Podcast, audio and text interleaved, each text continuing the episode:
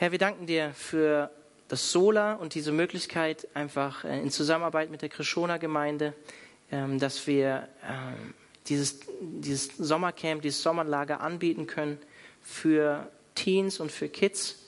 Danken dir dafür, dass, ähm, ja, dass das begonnen wurde hier in dieser Gemeinde und dass es inzwischen auch von einer anderen Gemeinde mitgetragen wird.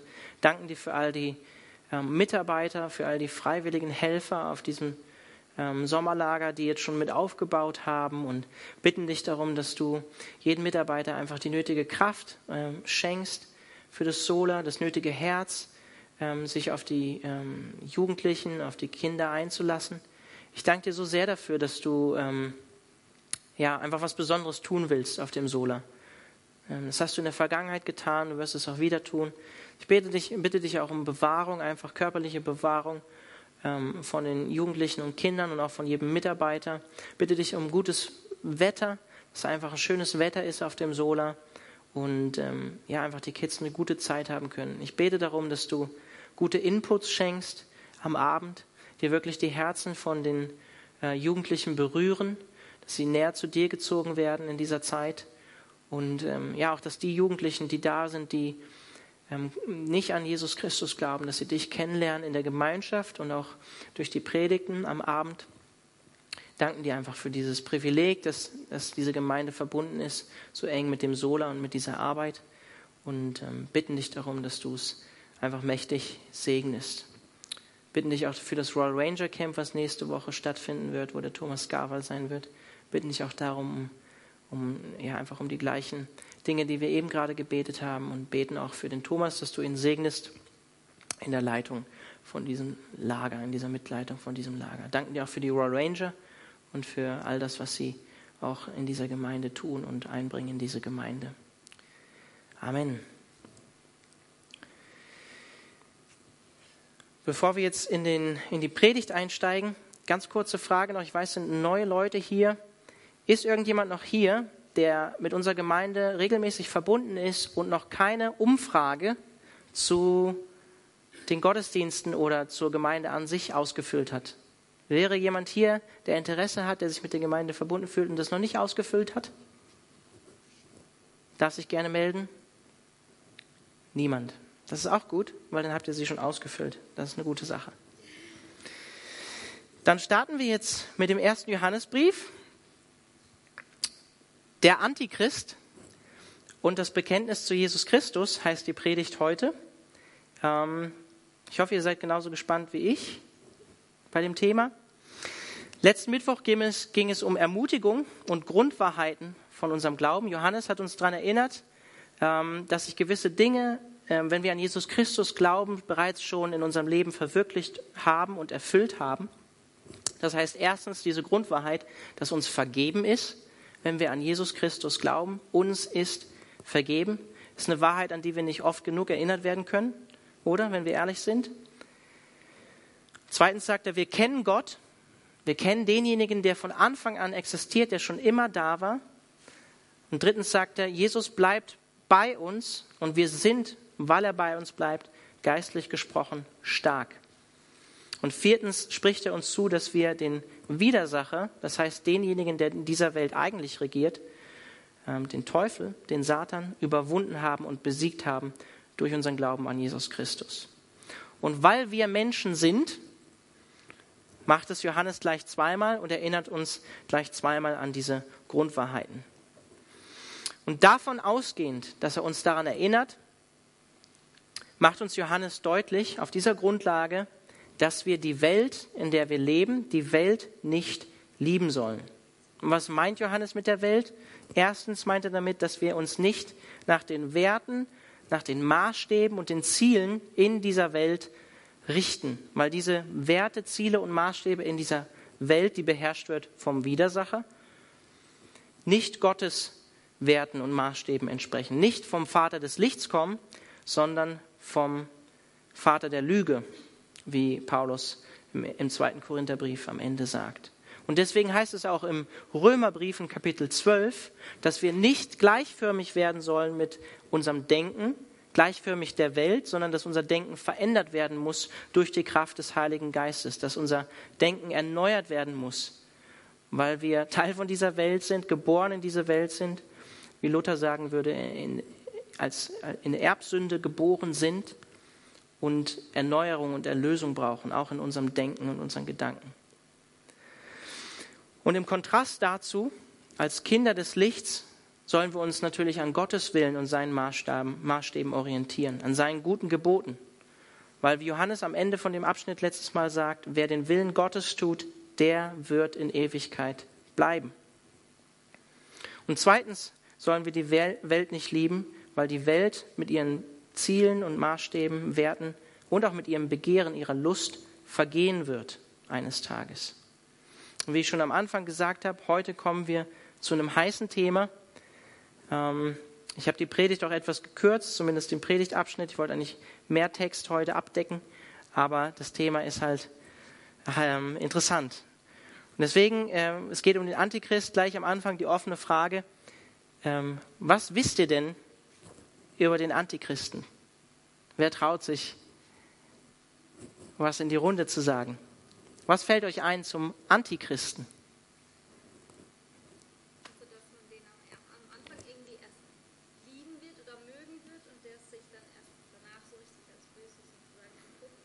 Okay, also er wird, man wird ihn lieben und dann würde sich aber wird sich herausstellen, dass er doch äh, ein Lügner war und ähm, eigentlich vom Teufel sozusagen beeinflusst war oder ist. Okay? Mhm. Nochmal du? Dass er nochmal einen physischen Tempel, also einen materiellen Tempel, den man anfassen kann, in Israel aufbauen wird? Okay. Warum? Mhm. Okay. Andere Ideen? Gedanken?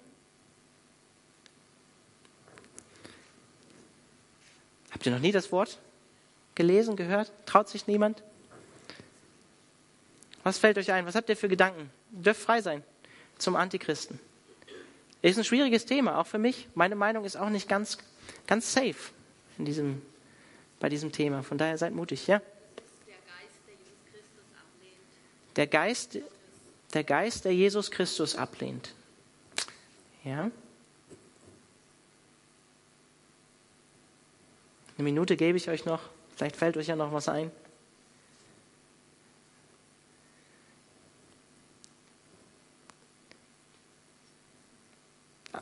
Ja?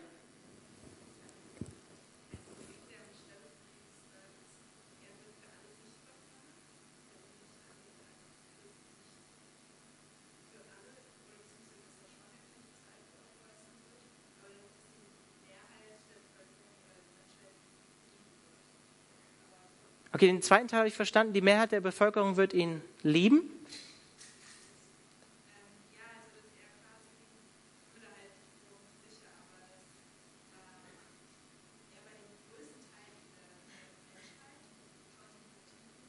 Mhm.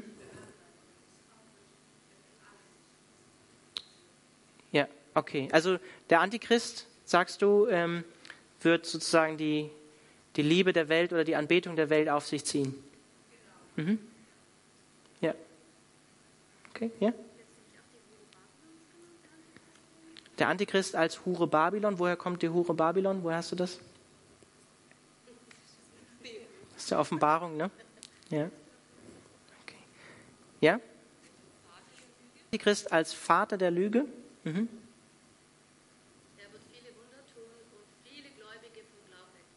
Viele Wunder tun und viele Gläubige vom Glauben abbringen. Mhm. Noch jemand? Traut ihr euch?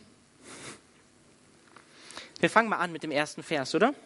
Also, 1. Johannesbrief, Kapitel 2, ab Vers 18. Wir predigen hier mit der NGÜ, ähm, Vers für Vers, durch ähm, das Neue Testament, beziehungsweise jetzt in diesem Fall durch den ersten Johannesbrief. Und ich lade euch ein, sowieso immer generell euch eine Bibel mitzubringen und selber zu lesen. Da schreibt Johannes, Kinder, die letzte Stunde ist da. Ihr habt ja gehört, dass vor dem Ende ein Gegenchristus kommt, der Antichrist, und inzwischen sind, wie es dieser Ankündigung entspricht, viele solche Christusfeinde aufgetreten. Daran erkennen wir, dass die letzte Stunde angebrochen ist. Also hier meine nächste Frage. Ich höre jetzt mal hier auf. Was wisst oder was denkt ihr über die Endzeit? Was fällt euch zur Endzeit ein? Christenverfolgung. Naturkatastrophen, die in kürzeren Abständen und vermehrt und viel, ähm, viel intensiver auftreten. Naturkatastrophen, mhm. die intensiver werden. Ja, Daniel?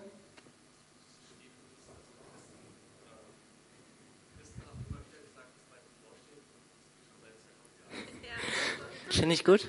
Christen haben schon äh, seit 2000 Jahren gesagt, dass sie kurz bevorsteht, ähm, aber irgendwie ist sie noch immer da oder nicht, oder wissen wir nicht genau. Viel Leid, Chaos. Mhm. Ein tausend, also Chaos und dann ein tausendjähriges Friedensreich. Wie passt das denn zusammen? Aber ja, tausendjähriges Friedensreich fällt dir zur Endzeit ein? Mhm.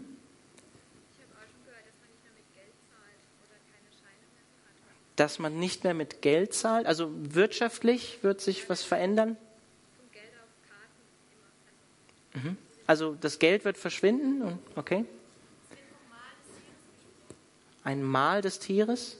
Okay. Okay, Mal des Tieres, ja. Weltreligion. Was meinst du damit genau?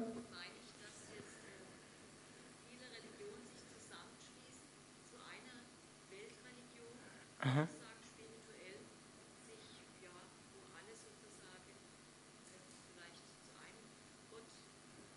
Ah, okay, also eine Vermischung von Religionen zu einer. Ja. Zu einer, ja. Zu einem Glauben, der nicht der Bibel entspricht. Die Zahl 666, ja. Genau.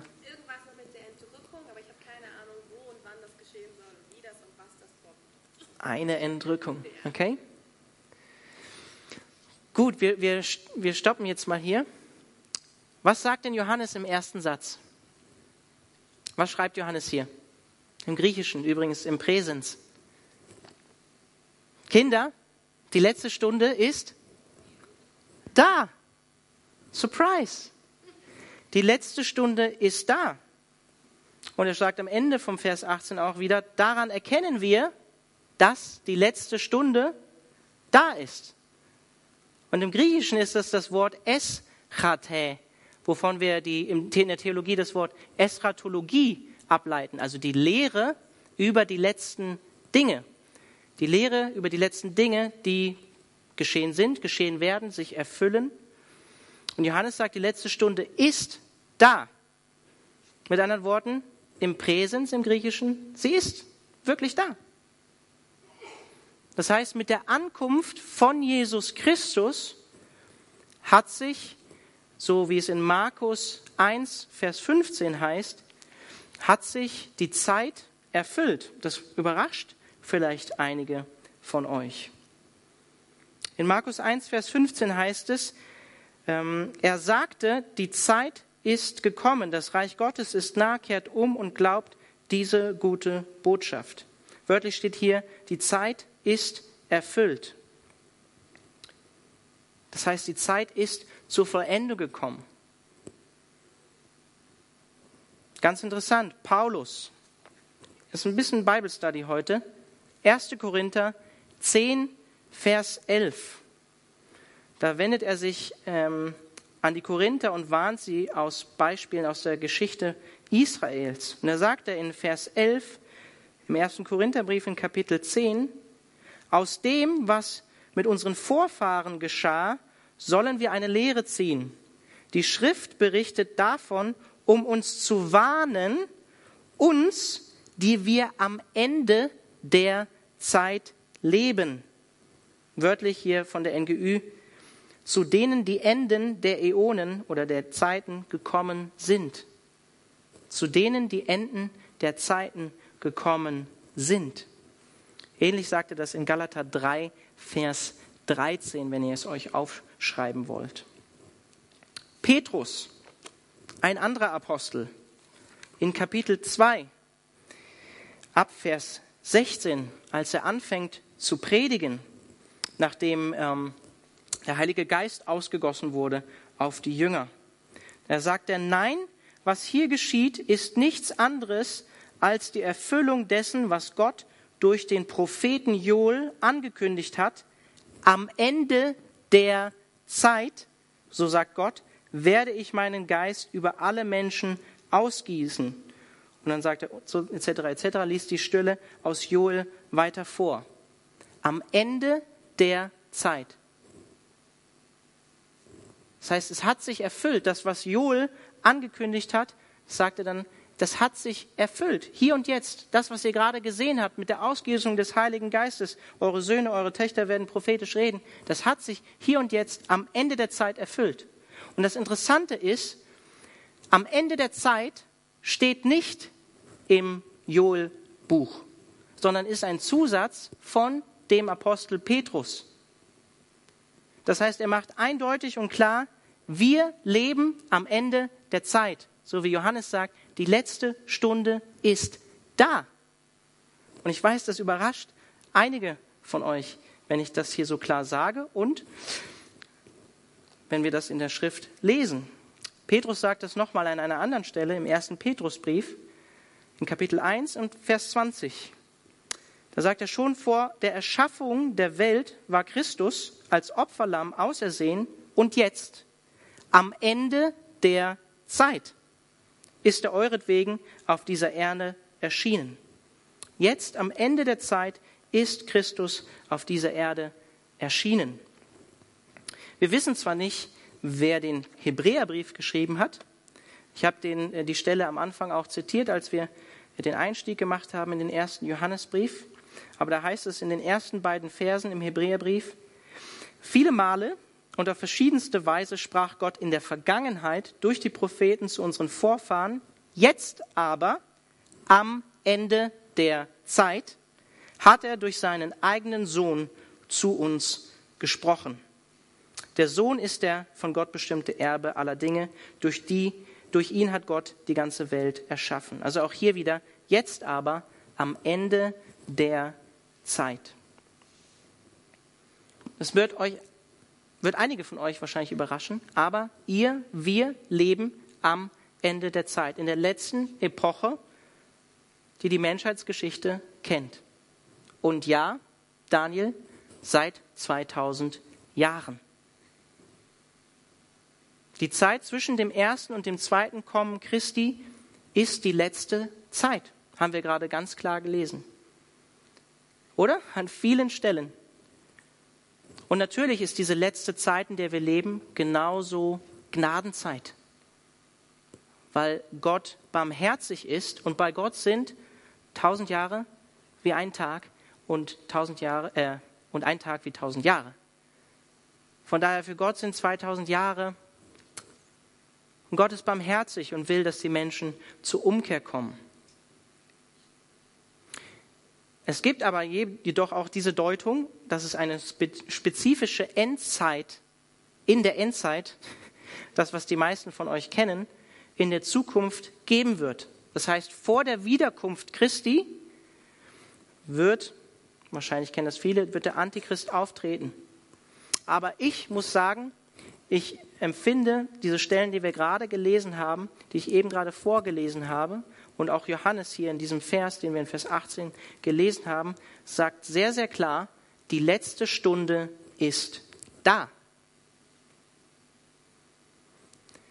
Die letzte Stunde ist da. Das heißt, mit dem Kommen von Jesus Christus, seinem Kommen in diese Welt, sein Leben in dieser Welt als Messias, sein Sterben, sein Auferstehen, sein Auffahren in den Himmel mit der Ausgießung des, des Heiligen Geistes hat sich die Zeit erfüllt und wir leben in der letzten Stunde. Das ist keine äh, wirkliche Stunde, die hier Johannes meint. Nee, die Stunde, wie wir gerade schon gesehen haben, die dauert schon 2000 Jahre an. Und vielleicht habt ihr euch gewundert, aber genau deshalb hatten die ersten Christen eine Naherwartung von der Wiederkunft von Jesus Christus. Das heißt, sein zweites Kommen wann er wiederkommen wird. Vielleicht habt ihr euch manchmal gewundert. Ich habe mich gewundert, als ich zum Glauben gekommen bin. Ich bin nicht christlich aufgewachsen, die Bibel angefangen habe zu lesen und immer wieder gelesen habe, Christus wird bald wiederkommen. Diese Naherwartung von den Aposteln. Haben die sich geirrt? Ist das falsch, was sie geschrieben haben? Ich meine, wir sind das jetzt schon 2000 Jahre lang her. Sind die blöd? Das waren meine ersten Gedanken dazu. Aber wenn wir das hier lesen, ganz klar, in Christus, seitdem er in den Himmel aufgefahren ist, seitdem er gekommen ist, haben sich die Zeiten erfüllt und wir leben in den letzten Tagen, in der Endzeit. Und Christus kann jeden Moment wiederkommen. Deswegen war auch diese Naherwartung bei den ersten Christen und bei den Aposteln da. Also was meint Johannes mit dem Antichristen? Haben wir gerade über die Endzeit gesprochen. Was meint Johannes mit dem Antichristen? Im Griechischen steht ja das Wort Antichristos. Wie oft kommt dieses Wort in der Bibel vor? Wer traut sich zu schätzen? Vielleicht weiß es auch jemand.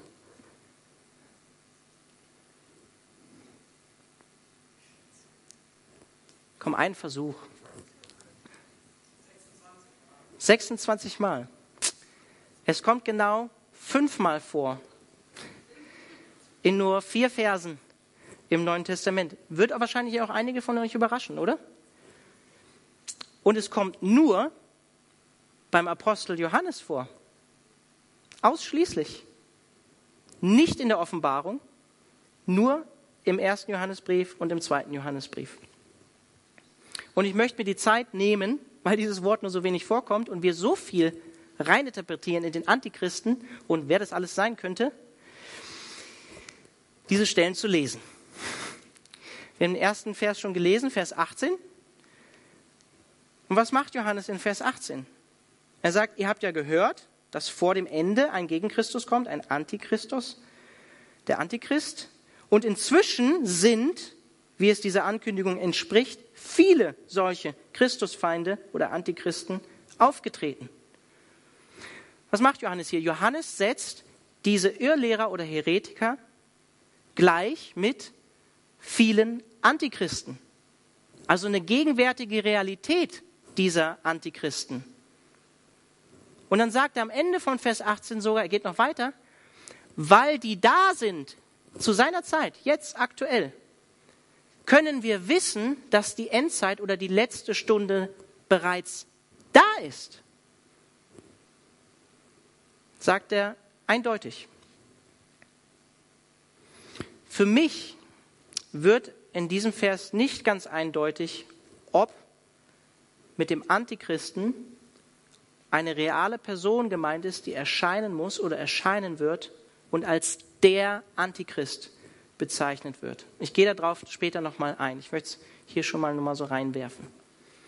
Vers 22, die zweite Stelle oder die dritte Stelle, in Vers 18 kommt das Wort zweimal vor. Und wer ist der Lügner schlechthin? Es ist der, der leugnet, dass Jesus, der von Gott gesandte Retter, der Christus ist. Genau das tut der Antichrist. Und damit lehnt er nicht nur den Sohn ab, sondern auch den Vater. Wörtlich steht hier im Griechischen, dieser ist der Antichrist, der den Vater und den Sohn leugnet. Dieser ist der Antichrist. Also der Antichrist ist nach Johannes der Einzige, der dieses Wort verwendet, ich möchte nur darauf hinweisen, in Vers 22 ist der Antichrist derjenige, der Christus als Messias und Erlöser der Welt leugnet. Erstmal grundsätzlich. Das sagt Johannes in Vers 22. Kapitel 4, Vers 3. Wir machen heute ein bisschen Bible Study, aber es ist einfach ein wichtiges Thema, worüber viel spekuliert wird. Vers 3. Kapitel 4, 1. Johannesbrief. Wer sich nicht zu Jesus bekennt, hat nicht den Geist, der von Gott kommt. Aus ihm spricht vielmehr der Geist des Antichrists. Ihr habt ja gehört, dass dieser Lügengeist in die Welt kommen wird und inzwischen ist er bereits da, sagt er. Der Geist des Antichristen war schon immer da?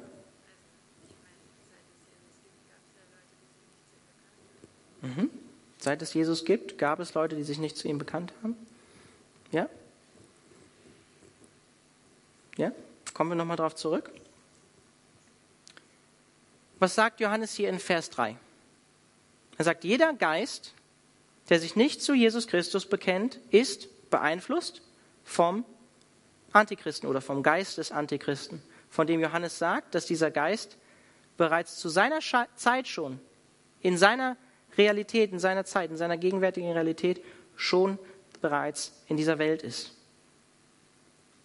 Und er sagt auch hier, so wie in Vers 18 in Kapitel 2, ihr habt gehört, dass der Geist des Antichristen oder dass der Antichrist kommen wird. Und es ereignet sich schon hier und jetzt in eurer Zeit, dass der Geist des Antichristen, wie er in Vers 3, Kapitel 4 sagt, bereits da ist. Das heißt, der Geist des Antichristen ist für den Apostel Johannes bereits eine gegenwärtige Realität. Er ist da. Letzte Stelle. Zweite Johannesbrief, da gibt es nur ein Kapitel, Vers 7. Warum schreibe ich euch das? Nun, in dieser Welt verbreiten jetzt zahlreiche Verführer ihre falschen Lehren. Sie bekennen sich nicht zu Jesus Christus als dem, der als ein Mensch von Fleisch und Blut zu uns gekommen ist. Und wer das leugnet, ist der Verführer schlechthin. Er ist der Antichrist. Sehr klar formuliert. Zur Zeit vom Apostel Johannes, hier jetzt im zweiten Johannesbrief, sind viele Verführer und Irrlehrer gegenwärtig, haben wir auch schon drüber gesprochen im ersten Johannesbrief. Falsche Lehrer in der Welt gegenwärtig. Und diese Verführer lehren, dass Jesus Christus nicht wirklich als echter Mensch und wahrer Gott zu uns gekommen ist. Und dann sagt er ganz eindeutig in, im zweiten Johannesbrief in Vers 7, dieser oder derjenige, der das tut, Christus abzulehnen, zu sagen, er ist nicht als wahrer Mensch zu uns gekommen, dann sagt er wörtlich im Griechischen, dieser ist der Verführer und ist der Antichrist. Dieser ist der Antichrist. Mag euch vielleicht überraschen, aber für Johannes ist der Antichrist eine gegenwärtige Realität. Und er ist der Einzige, der diese Stellen, wo dieses Wort vorkommt, der das Wort Antichrist benutzt. Ich weiß, das überrascht einige. Und an diesem Punkt möchte ich Folgendes hervorheben. Der Apostel, wie, wie eben gerade gesagt, ist der Einzige, der dieses Wort benutzt. Und die Frage, die ich stellen möchte in diesem Zusammenhang ist, wovon lassen wir uns bei der Deutung des Wortes Antichrist bestimmen? Von irgendwelchen Endzeitromanen, die irgendjemand mal geschrieben hat? wo das ausgemalt wird über den Antichristen. Oder vielleicht von dem einzigen Apostel, der das Wort benutzt und auch erklärt, was er damit meint und darunter versteht. Oder? Also zurück zu Vers 18. Wir wollen ja auch noch weiterkommen. Eigentlich wollte ich bis Ende Kapitel 2 kommen. Bei der Vorbereitung heute habe ich gemerkt, nein, das schaffen wir nicht. Aber Johannes schreibt in Vers 18, und wie ihr gehört habt, dass der oder ein Antichrist kommt. Wörtlich steht hier eigentlich, ähm, und wie ihr gehört habt, dass Antichrist kommt oder dass ein Antichrist kommt. Es steht auch nicht da, der Antichrist. Der Antichrist mit Artikel steht nur in 2. Johannes Vers 7. Also und da setzt er das gleich mit den Irrlehrern, die schon jetzt in dieser Welt sind. Er sagt, der ist der Antichrist und der ist der Verführer. Aber Johannes sagt, ihr habt davon gehört. Johannes sagt, ihr habt vom Antichristen schon gehört. Und ich glaube, vielleicht meint er damit die Verkündigung in der Gemeinde, wo sich Christen getroffen haben. Vielleicht meint er auch die Verkündigung von Jesus Christus selbst. Vielleicht meint er auch die Verkündigung vom Apostel Paulus. Oder er meint natürlich alles zusammen. Kann auch sein. Gehen wir gleich noch darauf näher ein. Was meint er damit? Eine zukünftig auftretende Person? Fragezeichen. Oder eine gegenwärtige Realität? Politisches System? Ein wirtschaftliches System? Was meint Johannes damit?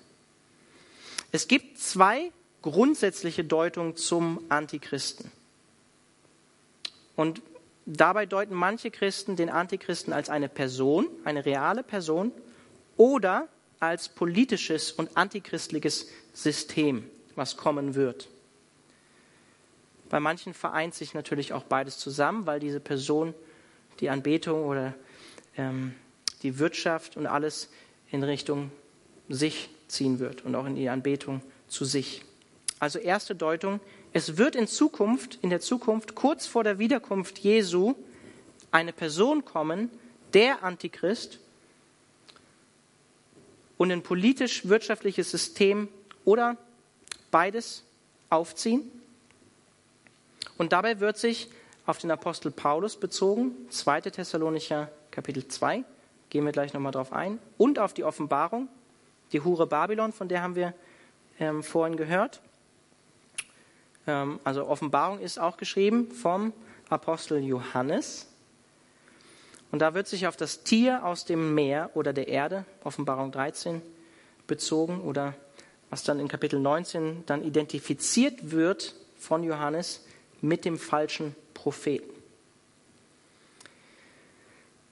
Das griechische Standardwörterbuch in Deutsch Bauer Aland ähm, erklärt zu dem Begriff Antichrist der zur Endzeit auftretende Gegner des Messias. Also eine reale Person, die kommen wird in der Endzeit und völlig konträr zu Christus sein wird. Erste Deutung.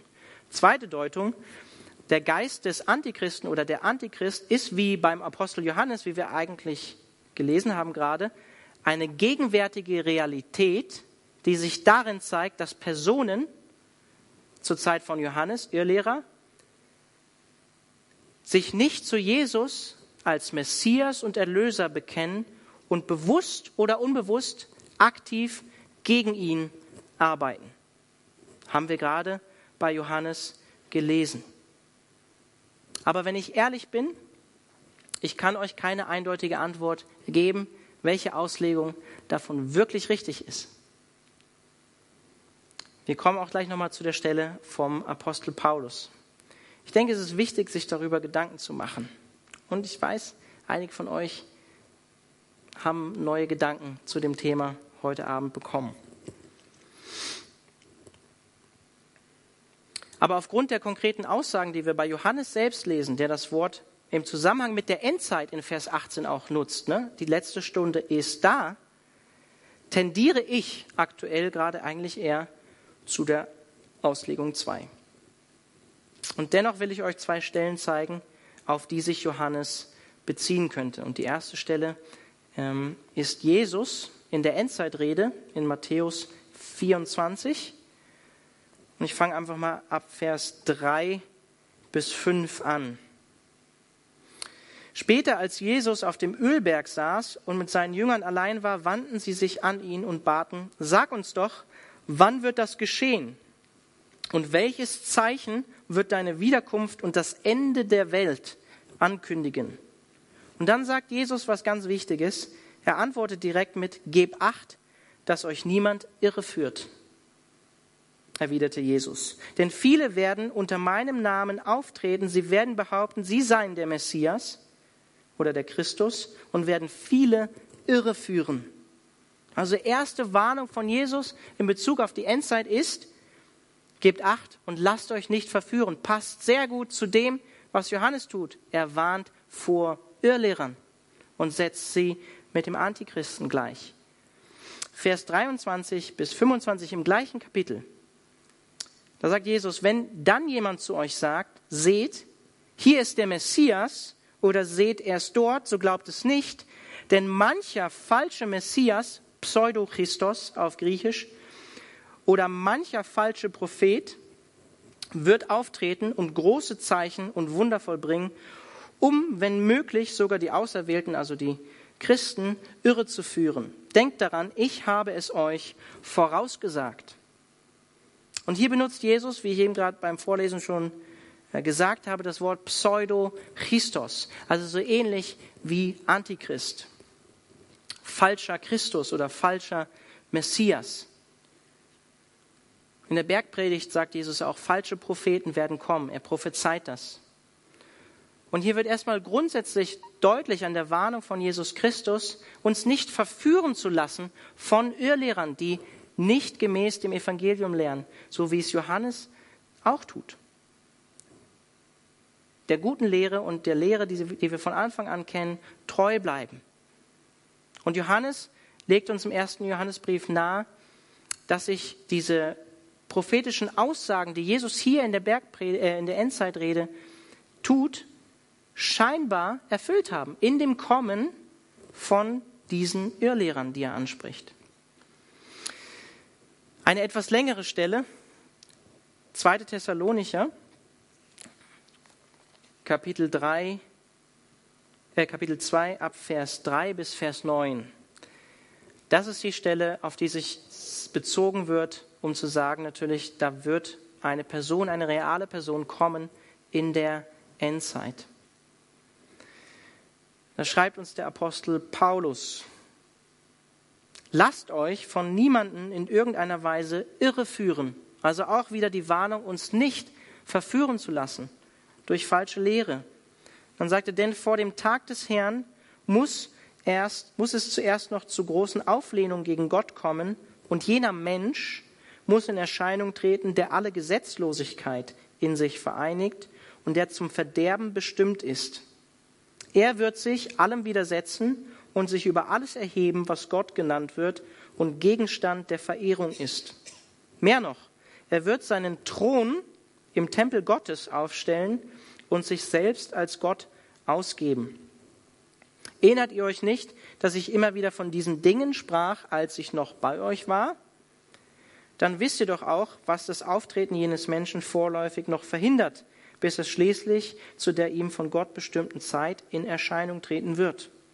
Im Verborgenen ist die Gesetzlosigkeit zwar schon jetzt am Werk, aber offen zeigen wird sie sich erst, wenn der, der das bisher, bisher noch verhindert, nicht mehr da ist. Dann allerdings wird der Gesetzlose in Erscheinung treten, doch Jesus, der Herr, wird ihn mit dem Hauch seines Mundes töten, sein Auftreten in Macht und Herrlichkeit wird ihn vernichten. Hinter dem Auftreten des Gesetzlosen steht der Satan mit seiner Kraft etc. etc. An dieser Stelle müssen wir auch erstmal feststellen, das Wort Antichrist wird hier von Paulus nicht direkt benutzt, sondern Mensch der Gesetzlosigkeit. Und darein wird natürlich dann der Antichrist gedeutet oder wie in Offenbarung 13 das Tier aus dem Meer. Und dieser Abschnitt, ich möchte gar nicht zu sehr darauf eingehen, aber es ist wichtig, dass wir darüber reden, dass ihr das schon mal gehört habt, ist schwierig zu deuten. Manche deuten ihn sogar als erfüllt zur Zeit des Paulus, 70 nach Christus, während der Tempel in Jerusalem zerstört wurde, als die Römer dort ähm, eingefallen sind und einmarschiert sind. Ich möchte es jetzt aber nicht ähm, zu sehr vertiefen. Aber ich wollte es euch auch nicht vorenthalten, weil es natürlich eine wichtige Stelle ist ähm, in Bezug auf einen zukünftigen Antichristen, der als Person kommen wird, hier in dem Fall als Mensch der Gesetzlosigkeit, auf den sich Johannes in Vers 18 auch beziehen könnte, wenn er sagt, und ihr habt gehört, dass ein Antichrist oder Antichrist kommt.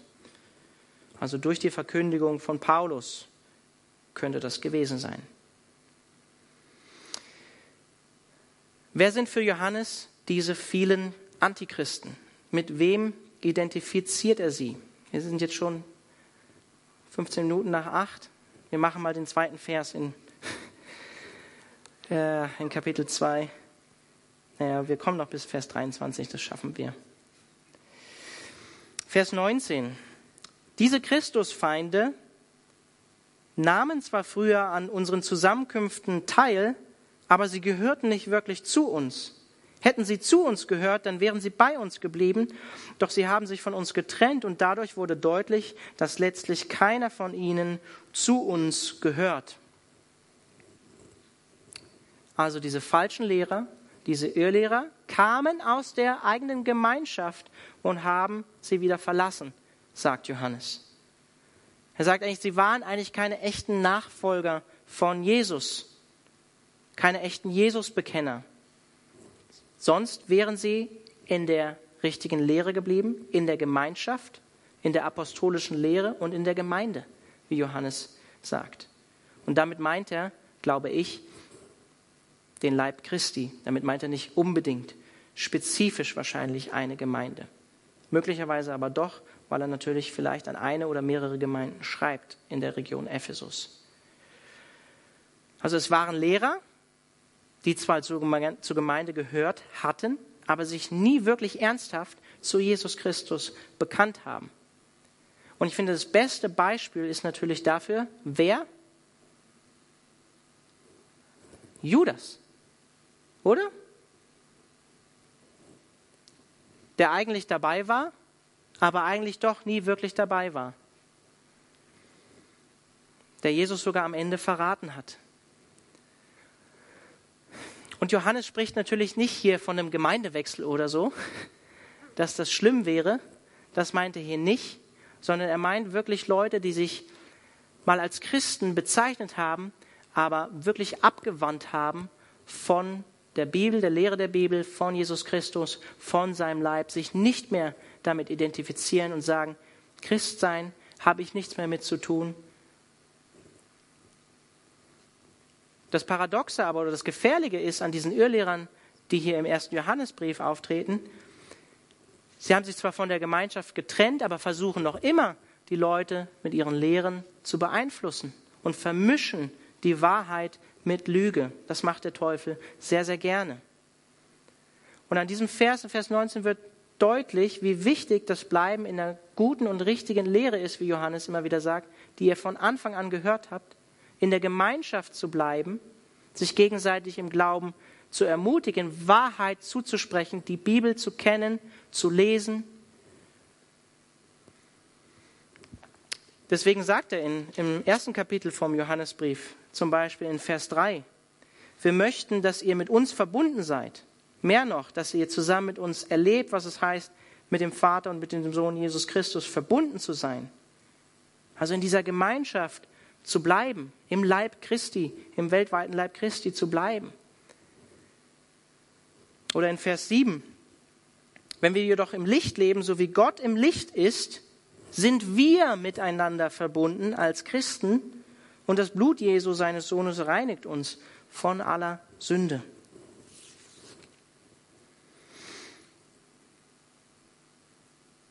Und dann sagt Johannes weiter, euch aber hat der, der heilig ist, Jesus Christus, seinen Geist gegeben und durch die Salbung habt ihr alle die nötige Erkenntnis. Ich schreibe euch also nicht etwa deshalb, weil euch die Wahrheit unbekannt wäre. Im Gegenteil, ich schreibe euch, weil ihr sie kennt und weil ihr wisst, dass die Wahrheit niemals eine Lüge hervorbringt. Auch hier bezieht sich Johannes, wenn ihr schon bei den folgenden ähm, Predigten dabei war zum ersten Johannesbrief, wieder auf das Thema Erkennen und Wissen und bezieht sich damit meiner Meinung nach indirekt auf diese Irrlehre der, der Gnosis, die sich im zweiten Jahrhundert nach Christus herausgebildet hat, herausgebildet hat. Und er ermutigt die Christen, an die er schreibt hier und sagt, ihr habt den Heiligen Geist. Ich meine, damit ist die Salbung gemeint. Ihr habt den Heiligen Geist, der was tut?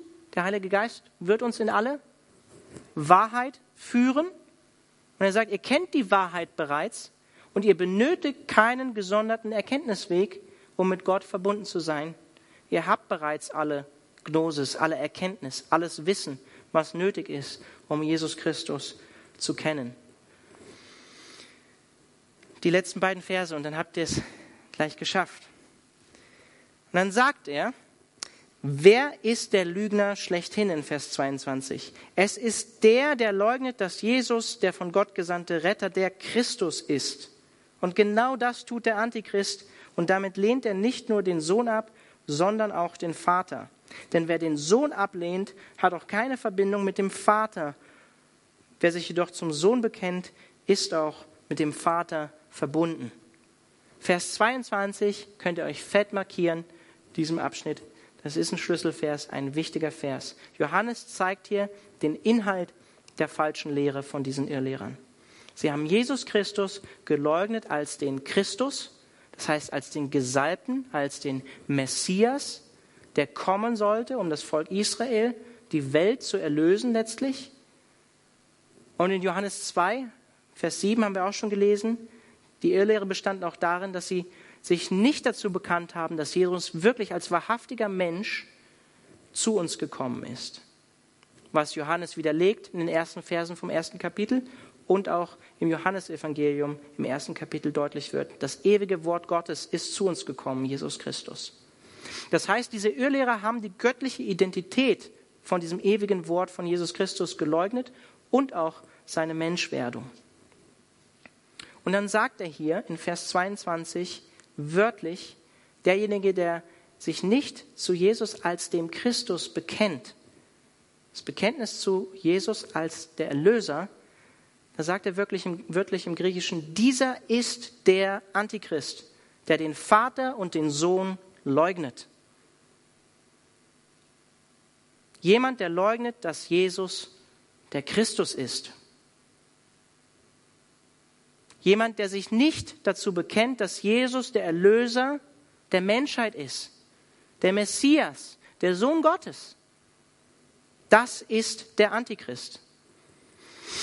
Jetzt fragen wir uns, was bedeutet das? Und das wird euch vielleicht überraschen. Jeder, der sich nicht zu Jesus Christus als einzigen Messias, Erlöser der Welt, Sohn Gottes hält, ist nach dem Apostel Johannes Antichrist. Antichristlich. Gegen Christus. Und das ist ganz im Sinne von Jesus. Und ich weiß, das wird einige überraschen. Er sagt, wer nicht mit mir ist oder für mich ist, der ist gegen mich, sagt Jesus. Das ist ziemlich exklusiv. Alle Menschen, die sich nicht zu Jesus bekennen, haben keine Verbindung mit Gott und sind anti-Christus, sind gegen Christus, sind nicht für ihn.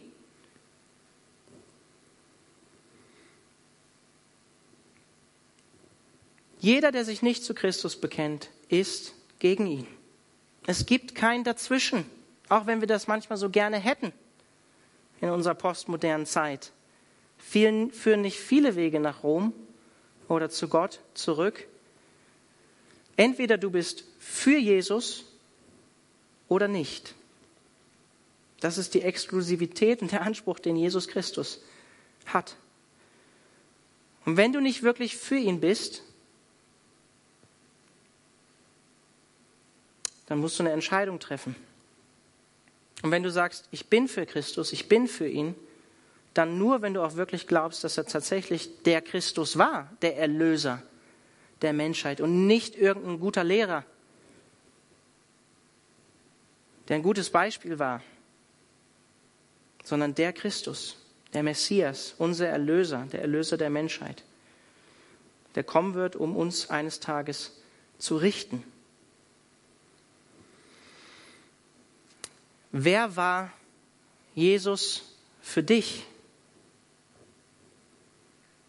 Und damit meine ich nicht in irgendeinem postmodernen Sinne, ach ja, Jesus ist für mich das und für mich ist Jesus das und das, sondern ich meine wirklich, wer denkst du, dass Jesus war? Es ist so wichtig. Und ich weiß, die meisten sagen und sind Christen, nehme ich an, die ja heute Abend hier sind. Aber bist du wirklich für ihn? Bekennst du dich dazu, dass er Gottes Retter ist, Erlöser für diese Welt war und ist? Und ich sage es nochmal, Jesus ist nach dem Verständnis der Heiligen Schrift und nach seinen eigenen Aussagen, die uns überliefert sind, nicht nur ein guter Lehrer gewesen oder ein Beispiel für ein gutes Leben, sondern der Sohn Gottes, gestorben, auferstanden, in den Himmel aufgefahren, aktuell sitzend, lebendig zur Rechten Gottes, um eines Tages wiederzukommen, in der Endzeit, in der wir leben, in der letzten Stunde, jederzeit wiederkommen kann, um uns zurückzuholen, wenn wir zu ihm gehören. Und die Menschheit zu richten.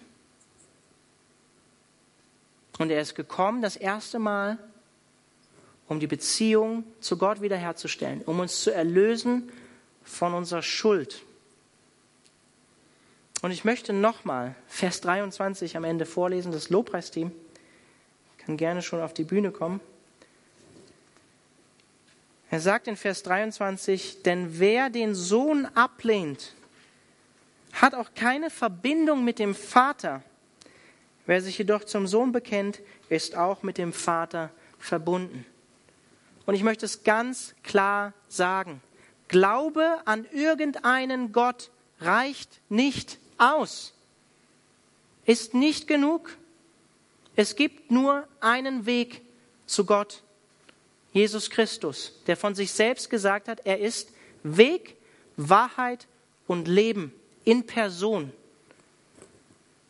Wir hätten so oft gerne, dass es verschiedene Wege gibt, aber es gibt keinen anderen Weg zu Gott zurück, zur Versöhnung für die Menschheit.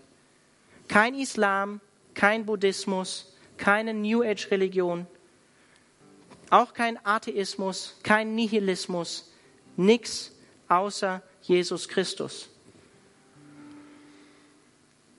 Wie stehst du zu Jesus Christus? Ist er wirklich dein Messias, dein Erlöser, dein Herr, dein Heiland, dein Erretter? Oder ist er für dich nur irgendeine historische Person, die vielleicht irgendwann gelebt hat, die behauptet hat, Gottes Sohn zu sein? Oder ist er wirklich Jesus Christus, der Erlöser der Menschheit für dich? Glaubst du, dass er der Christus ist?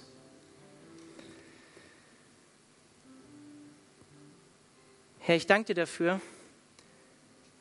dass du es bist, dass ich das in meinem Leben erfahren dürfte. Ich danke dir auch dafür, dass es klar geworden ist, immer mehr in meinem Leben durch das Lesen von, von der Bibel, dass du wirklich der Erlöser der Welt bist. Und ich danke dir dafür, dass du gekommen bist, zu uns gekommen bist als wahrer Mensch, der schon in Ewigkeit existiert hast, als wahrer Gott. Und dass du der einzige Weg zum Vater zurück bist. Ja, und ich bete jetzt einfach darum, da wo unser Bekenntnis und unsere Einstellung und unsere, unser Verständnis von dir falsch ist, bete ich darum, dass dein Heiliger Geist uns überführt und uns zurückführt zu dir. Ich möchte dich darum bitten, dass du jemanden, der hier ist, der Zweifel hat über die Person Jesus Christus, das, was du bist, Jesus, dass du dich ihm offenbarst als der, der du bist, nämlich lebendiger Gott und Erlöser von uns als Menschen. Und ich danke dir dafür, Herr, dass du gekommen bist und dass du uns erlöst hast von unserer Schuld dass du die Beziehung zu Gott wiederherstellen willst und hergestellt hast. Und dann möchte ich darum bitten, dass du ähm, uns einfach ermutigst und erneuerst, ähm, in diesem Bekenntnis zu dir als Christus und Erlöser zu leben. Und wenn wir das tun, uns auch nicht dafür zu schämen, sondern in dem Wissen zu leben, dass jeder, der nicht für dich ist, gegen dich ist und nicht mit dir sein wird in Ewigkeit. Herr, schenk du wirklich, dass wir davon auch in einem guten Sinne getrieben sind und unseren Mund nicht verschließen von dieser Hoffnung, dieser einzigen Hoffnung, diesem einzigen Weg, zu sprechen und es weiterzugeben, wo wir die Möglichkeit haben. Amen.